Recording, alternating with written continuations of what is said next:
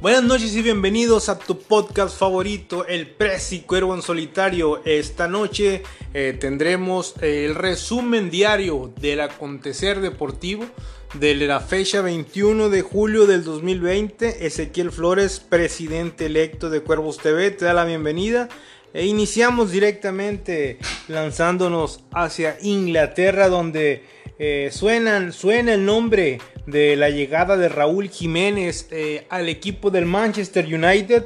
Eh, Ríos Ferdinand, un central histórico para el equipo del Man U, estaría diciendo que respaldaría la llegada de Jiménez al Manchester United. le gusta la manera en que juega el mexicano, la manera en que se mueve, los goles que ha marcado hasta el momento, 17 en la liga inglesa. Ha dejado un buen sabor de boca el mexicano en la liga inglesa esta temporada y estaría levantando la mano Ferdinand para que la directiva del Manchester United ponga atención en el jugador eh, ya que también se hablaba por ahí de una supuesta contratación o un interés del equipo de la Juventus, eh, cosa que también el día de ayer se anunciaba que la Juventus ya había hecho una oferta formal eh, por Dubán Zapata, el colombiano, el delantero del Atalanta. Eh, por 34 millones de dólares y todavía le daría a un jugador cedido, Matías Perín. estaría por encima el colombiano de Raúl Jiménez, aunque los números del colombiano son más bajos eh, que los de Raúl Jiménez esta temporada, eh, se decantaría el equipo de la vecchia señora porque este jugador ya tiene experiencia en la Serie A, no tendría que adaptarse tanto como una llegada de Raúl Jiménez, eh, un jugador como Dubán eh, ya está acostumbrado a la férrea marca, a la fuerte marca eh, del equipo de la liga italiana, eh, no así como la inglesa que es rapidísima. también es fuerte, pero se ve un poco más rápida. la de Italia es mucho más ruda, más rosa, más golpeteo. pregúntenle al Chucky si se ha podido adaptar en el Napoli. y también tiene que ver mucho los 29 años que ya está cargando en el baúl Raúl Jiménez estará difícil eh, la llegada del mexicano, pero pues esperemos que, se dé la llegada a uno de dos, uno de los dos equipos eh, que son top eh, en Europa. se antojaría más que llegar a la Juventus porque tiene más posibilidades de jugar la Champions League y esperemos que el mexicano se le abran las puertas a uno de los grandes eh, personalmente yo preferiría que se quedaran los Wolves, se siguiera jugando ahí hasta que llegue el Mundial porque está enrachado, va a tener juego, no va a comer banca, el técnico tiene confianza en la institución y sería mejor que el mexicano no buscara arriesgar esto que ha ganado en tanto tiempo o que le ha costado en, tierras europeas y que lo ha conseguido en el equipo de los Wolves. Eh, pero la mejor decisión y la mejor opinión la tienes tú. Y de tierras inglesas nos, trasladamos directamente a tierras italianas, donde este día Slatan marcó un doblete eh, en el partido que se disputó eh, entre el Milan y el Sassuolo, eh, donde el Milan se impuso 2 a 1 al Sassuolo. Slatan marcó su doblete y con él selló la victoria para que el equipo del Milan pueda acariciar eh, una posible calificación a la Europa League, aunque para Slatan es muy poco una Europa League. El Slatan tiene que estar en lo más alto de las cumbres.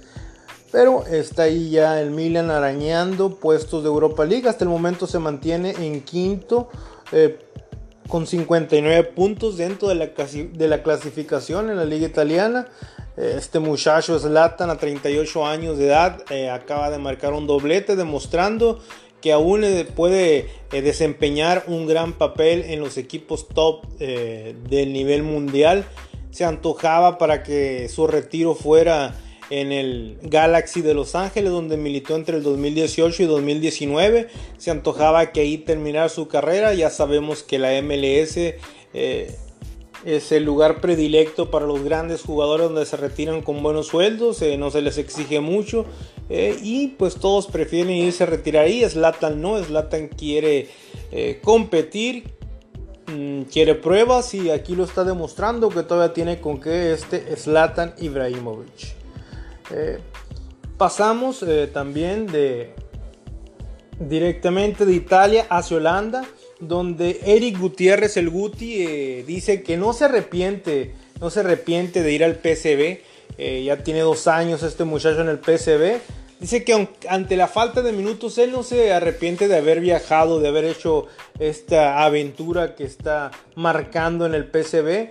Eh, dice que le ha servido mucho de manera personal en su fondo físico, eh, en el pensamiento que ha tenido, que ha adquirido la experiencia.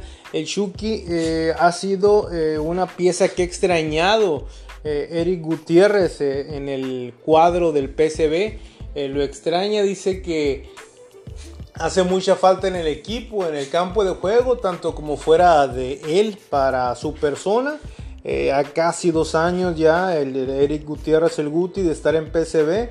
Eh, jugó seis partidos como titular la temporada pasada, pero eh, después de llegar de selección eh, ya perdió la titularidad y ha estado muy intermitente. Ha entrado en varios temas de dimes y diretes con directivos del PCB que no le ven mucho talento y él ha caído en esas polémicas pero pues esperemos que Eli Gutiérrez eh, se fortalezca de todo esto y consiga, consiga la titularidad que tanto añora para el bien de él y para el bien de la selección mexicana, que eso eh, es una buena noticia. Si el Guti anda bien, eh, sería calidad de selección.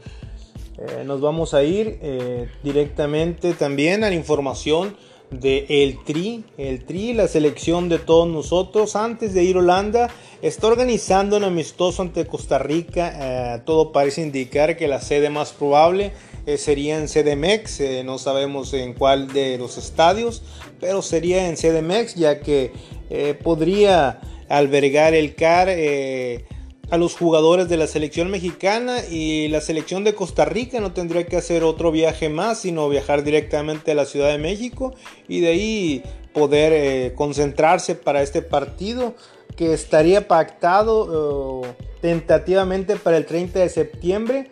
Eh, serían solamente jugadores de la Liga MX, de los cuales podría echar mano el Tata Martino. Y de la Liga Tica serían los jugadores de la selección de Costa Rica. Todo eso porque no es fecha FIFA, eh, sería nada más un amistoso de cara a la preparación ante el partido de Holanda que ayer comentábamos en el podcast, eh, en el podcast del día 20. Eh, este partido no afectaría en nada la jornada número 12, pues el último partido sería Pachuca contra Toluca el lunes 28 de septiembre y podría tomar llevarse a los jugadores al CAR, el señor Tata Martino, para concentrarlos en un hipotético mm, partido amistoso el 30 de septiembre. Y nos vamos directamente al campeonísimo de la Copa GNP, la copa más importante del mundo. Eh, Cruz Azul busca convencer al cabecita de no salir hasta el mes de diciembre. Eh, la directiva, en especial eh, Robert Dante Siboldi, ha pedido que se haga todo para retener al cabecita este torneo. El uruguayo tiene una oferta sólida de la Serie A, es lo que se comenta en todos los niveles. Eh, que hay una oferta muy sólida de la Serie A para que el cabecita se esté yendo lo más pronto posible para Cruz Azul, para eh, los directivos, eh, la prioridad número uno es el cabecita, de él emanaría eh, la demás gente para el cuadro con el que estarían buscando de cara al torneo 2020, el de Guardianes. pues esperemos que para la gente de Cruz Azul se logre convencer al cabecita y no salga hasta el mes de diciembre, pero una oferta tan sólida como la de la que se habla tal vez eh, no deje bien parado al cuadro Cruz Azulino. Eh, esperemos, eh, veremos, ya el tiempo lo dirá.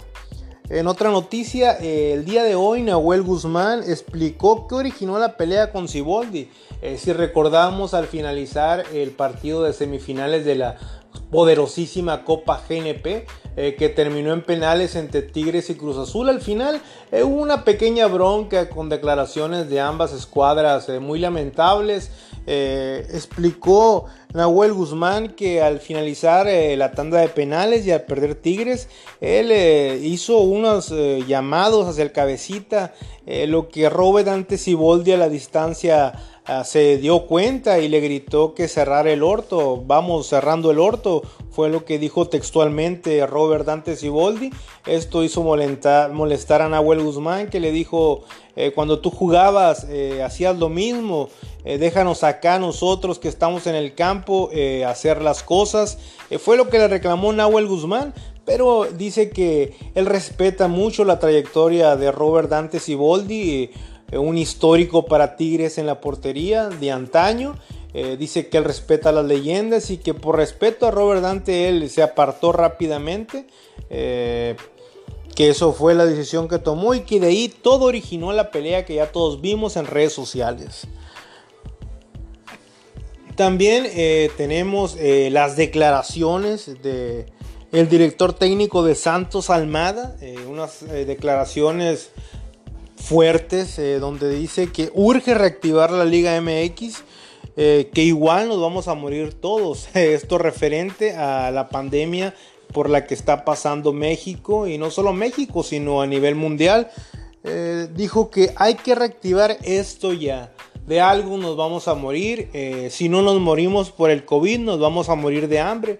Fueron las declaraciones que hizo el técnico de Santos, eh, declaraciones fuertes, declaraciones que a la gente le van a molestar. Tal vez haya algunas medidas disciplinarias por parte del club hacia su director técnico, no lo sabemos. Esto acaba de salir, ahorita es pan caliente, noticia fresca. Eh, ya veremos qué es, eh, en qué desembocan estas declaraciones eh, fuertes de que urge reactivar la Liga MX, que no importa, de todos modos, de algo se van a morir los jugadores y directivos técnicos él prefiere que inicie la Liga MX eh, porque si no, se van a morir de hambre mucha gente.